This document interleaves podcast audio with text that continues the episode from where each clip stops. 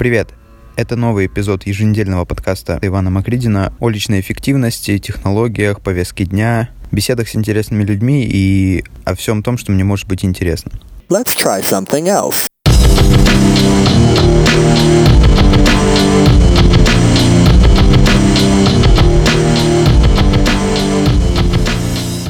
Не уверен, что подкаст нужно начинать со слов «меня часто спрашивают», потому что спрашивают меня не очень часто, но тем не менее в этом эпизоде я хотел бы поговорить на тему, которую затрагивал еще в самом первом эпизоде, а именно почему я выбрал подкасты как способ, скажем так, выражения себя, я выбрал для творчества, и почему я после четырех или даже пяти лет работы с текстами и фотографией внезапно решил уйти от этого и начал вести свой подкаст. Небольшая ремарка сразу же. Еще на моменте подготовки выпуска я понял, что нужно рассказать не только о рынке подкастов и моем выборе, а еще и о будущем голоса вместе с его влиянием, последующим на медиа-среду, и поговорить о том, почему я считаю, что голос совсем скоро заменит все социальные сети, и мы будем выражать свои мысли, мы будем общаться с людьми только с помощью голоса. Как бы странно это ни звучало, потому что мы и так делаем это именно голосом. Для этого, конечно, стоит обратиться к истории. Помните, как еще совсем недавно мы и наши родители не могли представить, что через каких-то пять лет мы почти не будем разговаривать по телефону, а будем только писать сообщения. А, сейчас, например, я ну, очень редко разговариваю по телефону, разговариваю только с самыми близкими людьми, потому что не вижу в этом смысла, если есть сообщения.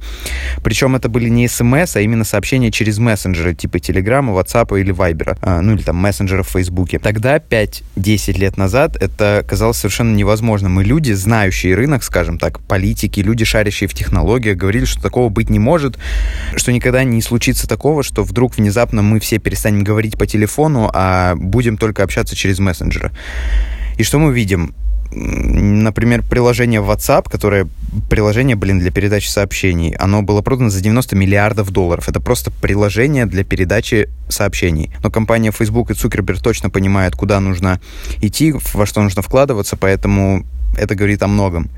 То же самое сейчас с голосом. Недавно Яндекс выпустил свой продукт «Станция», который, как видится мне и многим другим людям, смотрящим далеко вперед, э, также должен принести голос как средство передачи информации, как искусственный интеллект, и как все эти вещи, ну, он должен прийти в Россию. Потому что в Штатах уже есть Alexa Skills, э, есть ассистент от Google, есть HomePod от Apple, который вроде бы просто колонка, но продолжение мы точно увидим очень скоро. На свой страх и риск недавно в трейде о Яндекс станции на Фейсбуке вступил в дискуссию, где мне, конечно же, сразу с некой долей сарказма сказали типа, эх, я, наверное, слишком стар, чтобы понять, но это неудобно, не нужно и вообще нету этого будущего. У будущего, в смысле, у Яндекс станции и у будущего, и будущего голоса тоже нет. Видимо, человек действительно стар или, возможно, возможно, что, скорее всего, страдает ксенофобией, чтобы понять, что если за телефоном пришел текст, то за текстом придет и голос. И этого не избежать, э, этого не изменить, потому что как бы странно нам ни казалось, но взять телефон и что-то загуглить, или, например, взять телефон и что-то написать, это все еще, это все еще усилие, и это все еще ненужные телодвижения.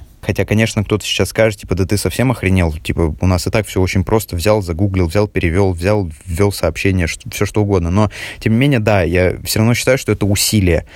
А голос и то, что мы говорим, как говорю сейчас я, это не усилие, это, это для нас совершенно привычно, для нас это хорошо, для нас это очень удобно.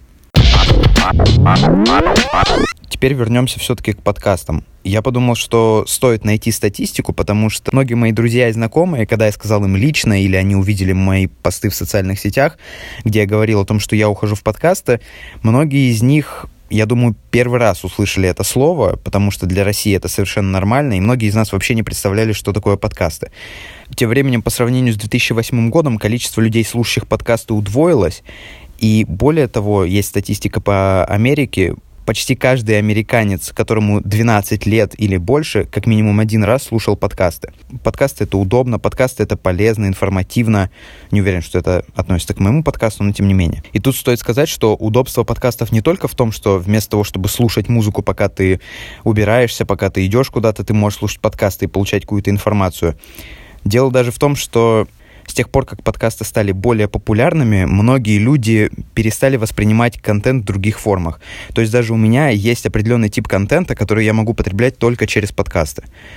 С ростом популярности подкастов достаточно сложно найти свой, потому что если взять сервисы типа iTunes, SoundCloud и Libsyn, это известный сервис в Америке, э, примерное количество подкастов достигло уже больше 200 тысяч, и ежемесячно подкасты слушают более 46 миллионов юзеров. В постоянно меняющемся мире подкасты пользуются спросом у людей еще и потому, что они, как правило, четко структурированы, ну или даже если не структурированы, то ты хотя бы можешь выбрать то, что смотреть, и они не занимают твоего времени. То есть, если ты смотришь видео на YouTube, ты все-таки должен достать телефон, ты должен включить э, какое-то видео, ты должен его смотреть. То подкасты также на определенную тематику, беседы с определенными людьми ты выбираешь и слушаешь пока идешь куда-то, пока убираешься, пока делаешь что-то помимо этого, ну, вы поняли.